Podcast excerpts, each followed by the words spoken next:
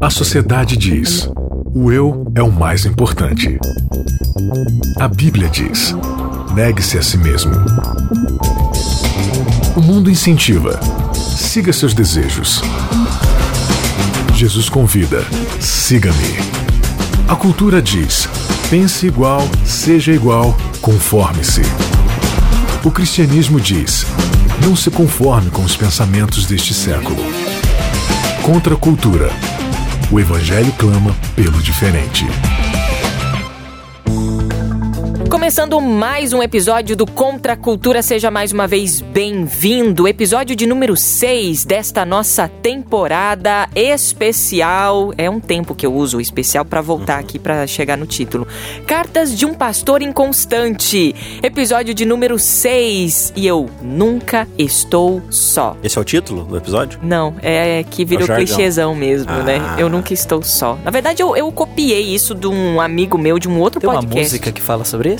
Nunca estou só, né? Ah, ainda Não não. ando só. Eu tô tentando Não puxar aqui na minha Só. jukebox. Boa, boa. Não ando só. Todo mundo no mesmo tom, né? Vamos lá. Tá lindo, parabéns.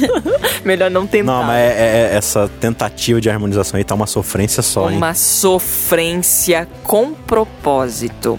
Sofrência com propósito, esse é o título do nosso episódio de hoje, Nayeli. é isso mesmo, Bianca. Você quer que eu repita o título? Não, é pra quer você eu- fazer o resumo, criatura. Do jeito que a gente combinou antes de começar a entendi. gravar. A gente não combina, não. Não se enganem, viu? Ah, é Vocês estão verdade. ouvindo? A gente não combina nada. Por isso não. que ela não começou. É. Justamente porque a gente não combinou. Gente, lição 6 já, hein? Que loucura. Vamos lá, então.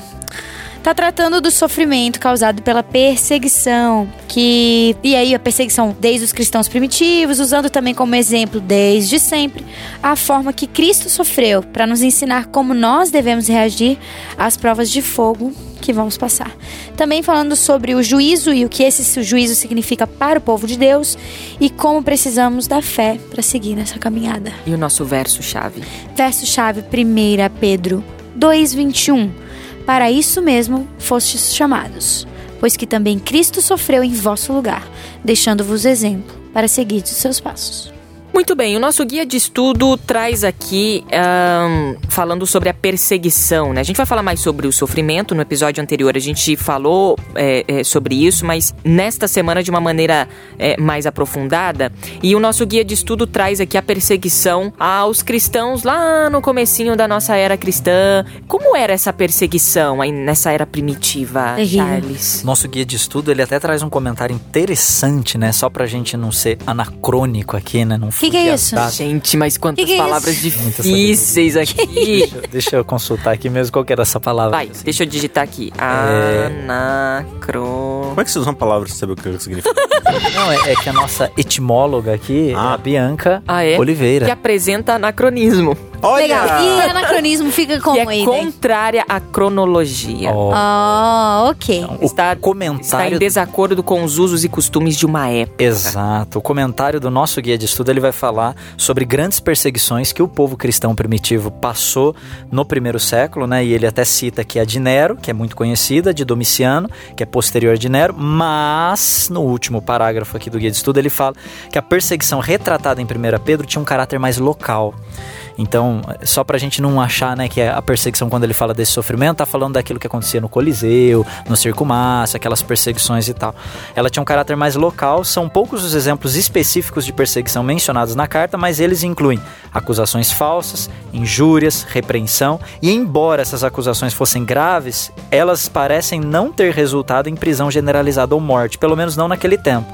Mesmo assim, e aí a gente tem que sublinhar isso daqui, viver o cristianismo colocaria eles em desacordo com os elementos importantes da sociedade permissiva do primeiro século, e eles poderiam sofrer por causa das suas crenças. Era isso que estava acontecendo naquele contexto. E aquela perseguição era severa, né? Lembrando bem da parte histórica, é, os cristãos eram decapitados, Uhum. deixados ali em fogueiras, perseguidos mesmo, né? Agora, e essa perseguição aos cristãos hoje?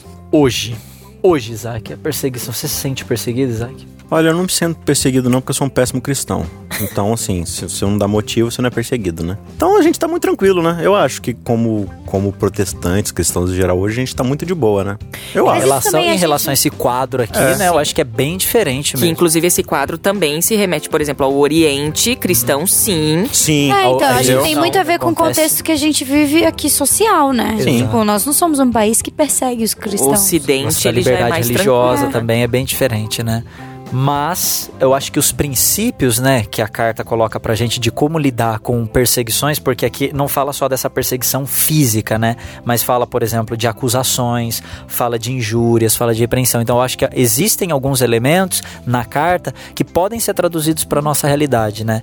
É, e, e sempre lembrando que quando o apóstolo Pedro ele vai falar da- do sofrimento do cristão, ele sempre faz um link com o sofrimento de Cristo, né? Então ele mostra o sofrimento de Cristo como modelo para que o nosso sofrimento possa resultar no mesmo objetivo para o qual Cristo sofreu, ou seja, o objetivo da salvação, que é o que a gente já tem comentado aqui em alguns episódios. Muito bem, o nosso amigo Pedro, aqui em sua carta, primeira carta de Pedro, capítulo 4, versículo 12, ele diz o seguinte em relação a, a essa discussão do sofrimento: Amados, não se surpreendam com as provações de fogo ardente pelas quais estão passando, como se algo estranho lhes estivesse acontecendo. Continua. Pelo contrário, alegrem-se muito, pois essas provações os tornam participantes do sofrimento ou dos sofrimentos de Cristo, a fim de que tenham a maravilhosa alegria de ver a sua glória quando ela for revelada. Aqui é a minha versão, é a versão, é, nova versão transformadora. O que é este sofrimento por Cristo? O que Pedro está dizendo aqui? Ele usa a expressão aqui, não se surpreendam com o fogo que aparece no meio de vocês. Então parece que ele está dizendo aqui que esse sofrimento de Cristo tem uma ideia de. Não sei, o fogo tá queimando ali e geralmente o fogo tem um propósito, né? Essa metáfora do fogo, ela, ela é muito usada por causa do ourives, né? Por causa do processo do fogo de, de purificar, de refinar. Você tem alguma coisa para falar sobre isso aí, etimologicamente, biblicamente, geograficamente? Não é da minha cabeça. Anacronicamente, não sei. Não, é da minha cabeça mesmo que eu vou falar aqui, mas Da eu sua acho, cabeça. É, eu vou, vou compartilhar aqui uma ideia. É, é interessante que o autor, na verdade, vai colocar, né, que a metáfora do fogo é uma metáfora interessante quando a gente fala de sofrimento, porque ele não só destrói, mas ele purifica também. E, e mais do que isso, acho que o fogo ele revela também, né? Quando a pessoa, por exemplo, vai testar ali o, o- a questão o ourives, né? Ele vai testar a qualidade do ouro, ele vai queimar para ver se aquele ouro ele é puro mesmo, né? Então eu acho que assim, quando a perseguição ela abate os cristãos, ela revela as motivações, o compromisso e o engajamento dos cristãos mesmo.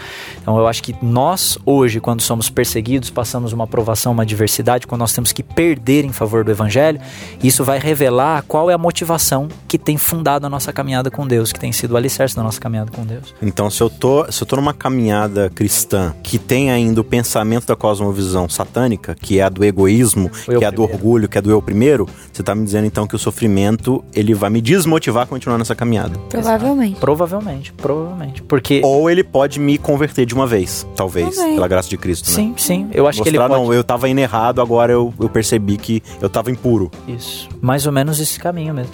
É, eu lembro aqui de, uma, de um episódio, né, Segunda Guerra Mundial, por exemplo, quando os, os judeus ali eles eram lançados nas câmaras de gás. É, há quem diga que muitos deles vendiam os seus princípios e a sua fé para que eles conseguissem sair ilesos daquela situação, né?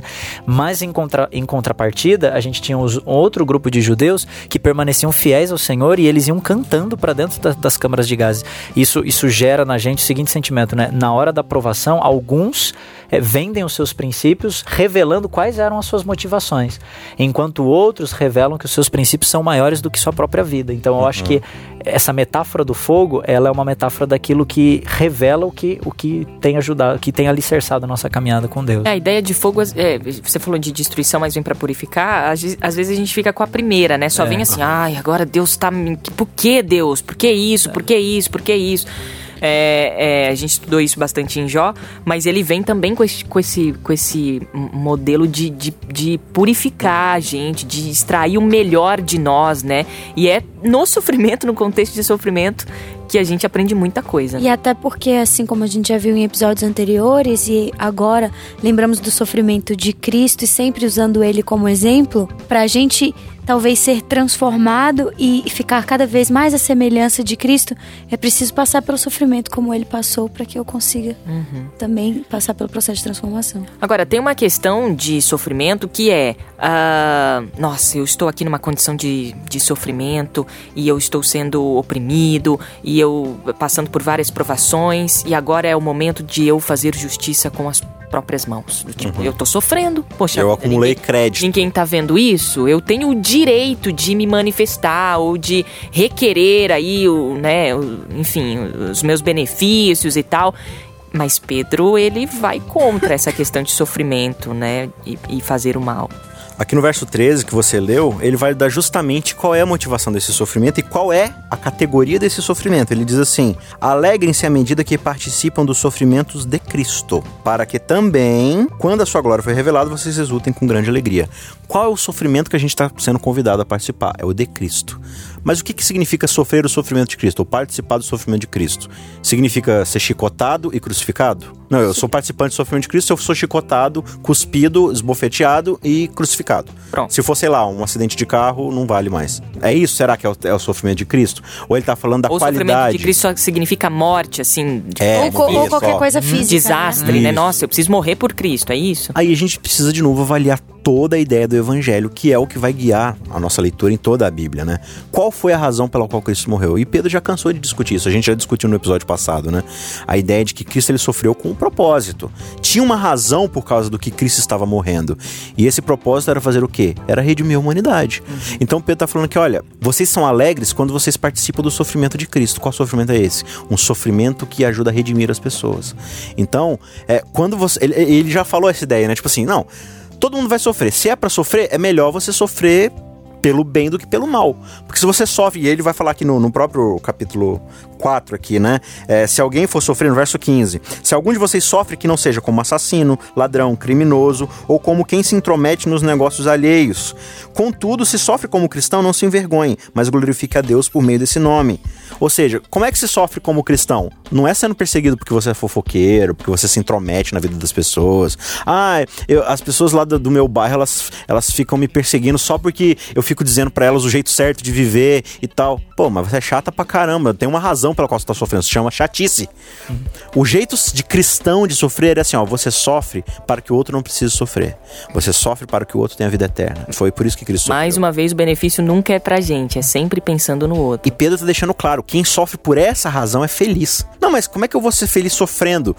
Porque imagina uma mãe, né? Essa mãe tem um filho. Ela, ela fica sem comer pro filho poder comer. Ela fica triste ou feliz? Ela tá feliz. morrendo de fome, um mas, propósito. mas é aquele único pedaço de pão o filho tá comendo. Ela olha para aquele filho comendo aquele pão. Traz uma satisfação. Ela tem uma satisfação, mas ela não tá feliz porque ela está sofrendo. Ela está feliz porque ela está sofrendo para que o filho possa ter um pouco de conforto. É esse o tipo de sentimento de felicidade que existe no sofrimento é, cristão. Eu, eu percebo, assim, é, que muitos cristãos, e eu estou incluída nisso, de que essa, essa questão do sofrimento é se, se eu não estiver sofrendo, se eu não estiver em momento de prova, é porque eu não estou tão perto de Deus assim. Uhum. É, é, é, o senso comum que a gente tem, né? De não, quanto mais provação, melhor. Inclusive, já, já teve gente que falou assim: ó, se sua vida tiver mar de rosas, estiver bonitinho, ó, alguma coisa está acontecendo com a sua vida espiritual. E aí me lembrou o caso de Pedro, quando, Jesus, quando ele diz para Jesus, né? E Jesus revela a maneira como ele ia hum. morrer. E aí ele fala assim: tá, mas e aquele que ele estava se referindo Sim. a João? Sim. Não, não se preocupa tá boa, com né? João se preocupa com o João. Ele não é foi... problema teu. Não é problema teu. Você vai morrer desse jeito, ele, ele é ele. E João e se morreu, eu quiser que ele fique morreu de velhice. Exato, é. exatamente. Morreu de velhice. Sofreu, sofreu, mas de uma maneira diferente. Mas Pedro sofreu foi chamado para ser Martin, João para ser, sei lá, para, né, é, como coparticipante de Cristo, mas um, um sofrimento diferente. Todos nós fomos chamados para esse sofrimento, mas sofremos de maneiras diferentes, né? Então, assim, é, como Pedro, nós nos colocamos é, muitas vezes assim: eu quero morrer por Cristo, eu vou morrer por Cristo E aí, o resultado de Pedro a gente já conhece. Ele falou isso e depois negou Jesus. Uhum. Então, a gente vive nesse paradoxo também de natureza, né, carnal, de sempre dizer, não, eu quero fazer isso por Cristo, eu vou. E às vezes nesse comportamento, nós somos é, vistos como piada, às vezes, Sim. entendeu? É, é, é, meio, meio. E Pedro ele vai colocar isso. aqui também, acho que no capítulo 3, que muitas vezes você vai é, sofrer oposição justamente porque você está vivendo no contrassenso, na ideia da contracultura. Porque existe um jeito padrão do mundo viver. E aí, quando a gente se coloca na contramão desse jeito de viver que a gente chama de reino de Deus, a gente vai despertar certo incômodo.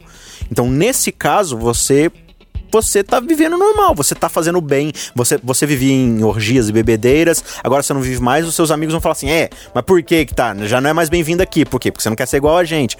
Existe um certo sofrimento natural, uma certa perseguição natural. Só que isso vai da sua da sua motivação. Você quer fazer isso para mostrar que você agora é melhor do que os outros? Você quer fazer isso agora porque não, não, agora eu sou santo, não me misturo mais com vocês? Eu falo não, é, eu sou diferente, eu quero que vocês experimentem essa diferença. E aí, ah, mas aí você vai sofrer oposição, não importa. Você está sofrendo essa oposição por quê? Porque você tem um propósito de salvá-los. Esse é o jeito correto de, de se sofrer. E eu acho que não, não só a motivação, a motivação é muito importante, né? A gente tem que sublinhar, mas a, a reação que você vai ter diante desse sofrimento também, né, Isaac? Sim. Porque tem muita gente, esse aspecto que você ressaltou, né? Do sofrimento quando você decide viver de uma forma diferente. Você decide viver de um jeito diferente e as pessoas começam ali a perseguir você. Ah, você não faz mais parte do grupo, você agora não é mais bem-vindo e tudo mais. Mas como você vai reagir a isso? Então tem gente, por exemplo, que fala da vida passada, né, quando não vivia para o reino de Deus, e às vezes fala com mais alegria do que da vida presente, né? Então a pessoa é, agora ela só fala, ai meu, porque eu não tenho mais amigos, ai, mas porque eu não posso mais fazer isso, ai, porque eu não posso mais curtir aquilo. E aí eu acho que o sofrimento, ele é um desfavor, né? O fato da pessoa ficar ressaltando esse aspecto do sofrimento é um desfavor que ela faz para o testemunho, porque se o sofrimento tem o propósito de testemunhar, então eu tenho que mostrar que nesse processo de sofrimento, eu estou ganhando. Por que, que eu estou ganhando? Porque eu aprendi a viver uma vida muito melhor. E isso tem que voltar para esse grupo de pessoas que está fazendo com que eu sofra, tem que voltar para eles como um testemunho. Um testemunho pontiagudo que incomoda e que mostra para eles que vale muito mais a pena a gente seguir por, esse outra, por essa outra direção. E olha, a, a, unidade bíblica em cima desse assunto, ela é tão fantástica que você vai ver isso, por exemplo, em Apocalipse. Né? E aí o guia de estudo aponta para que a gente vá para o capítulo 12 de Apocalipse. E o capítulo 12 é muito especial para nós, especialmente no contexto adventista, porque a gente entende que ele é uma descrição do remanescente, ou seja, do, dos santos dos últimos dias. Do, dos, aliás, dos últimos dias não, né? Sempre na história da humanidade houve um grupo que sempre esteve ligado a Deus, sempre foi. E aqui, já no contexto final, ele vai dizer no verso 17: o dragão irou-se contra a mulher e saiu para guerrear contra o restante da sua descendência, ou seja, né? O remanescente, o que sobrou. Quem são eles? Os que obedecem aos mandamentos de Deus e se mantêm fiéis ao testemunho de Jesus. Ao testemunho de, é, testemunho de Jesus. Aqui a gente tem duas características do remanescente. Obedece os mandamentos de Deus e tem o testemunho de Jesus. Aí a gente precisa fazer duas perguntas. Quais são os mandamentos de Deus? Se a gente falar que é o decálogo, a gente vai limitar a Bíblia. Que é os dois mandamentos. É. Porque, na verdade, o decálogo, e aí é uma outra discussão que a gente vai discutir daqui a duas temporadas, já fica aí a, a dica, né? Não, aliás, acho que é a próxima já, sobre Gálatas. Gálatas. É a próxima, né? Gálatas e Romanos a gente vai estudar ainda sobre o papel da, da lei do decálogo, enfim. Mas o ponto aqui é, a Bíblia está cheia de mandamentos e todos esses mandamentos, eles retomam ao caráter de Deus. E Jesus, ele resumiu isso lá em João assim, ó, o meu mandamento é este. Qual é? Amai. Amem-se uns aos outros.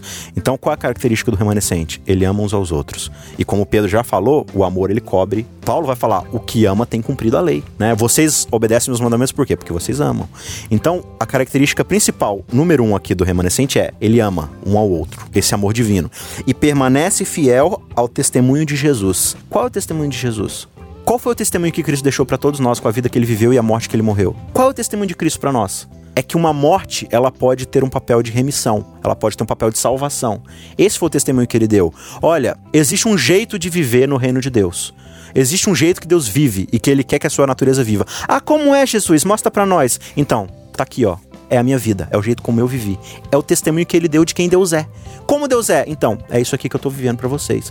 Então, o remanescente, aquele que é genuinamente do reino de Deus, é aquele que ele ama e é aquele que ele vive o testemunho de Cristo, que é o quê? É sofrer, é viver pelo outro. E isso é tão verdade Que aí quando você, no próprio capítulo 12, você volta aqui no verso 11. Capítulo ele, 12 de Apocalipse. No capítulo 12 de Apocalipse, no verso 11, que é antes dessa descrição que ele deu, ele vai dizer assim, ó, os remanescentes, ou seja, eles, venceram Satanás, né, o dragão, pelo sangue do cordeiro e pela palavra do testemunho que deram.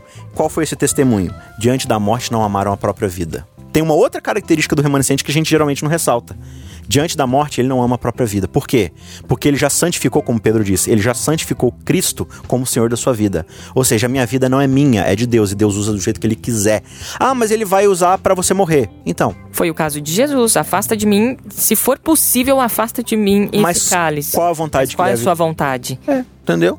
Então, se a gente não entender isso, que a gente é chamado para abrir mão da nossa vida, às vezes a gente não vai perder a nossa vida, às vezes a gente vai. Às vezes ela vai só sofrer um pouco. Mas qual é a ideia aqui? O remanescente, o que está genuinamente ligado a Cristo, ele não, ele não exalta mais a sua vida, ele exalta a vida de Cristo. E Cristo lhe deixou um testemunho muito claro: a minha vida não é minha, a minha vida é dada para que eu possa dá-la pelos outros. E isso precisa ser muito forte no nosso entendimento como cristianismo. Agora, Charles, de uma maneira prática, assim, o Contra a Cultura é, discute bastante coisa da Bíblia, teologia, né? Várias, vários, várias palavras difíceis aqui são colocadas. uh... Mas pensei numa difícil. Você pensou? Você pensou?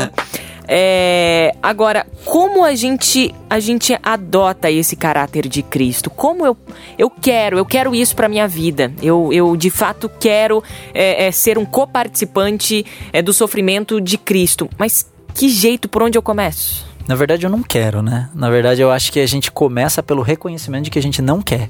Então, quando a gente se coloca na posição de que eu não quero isso, isso não é natural para mim, não é a minha tendência da minha natureza, eu acho que a gente já começa bem.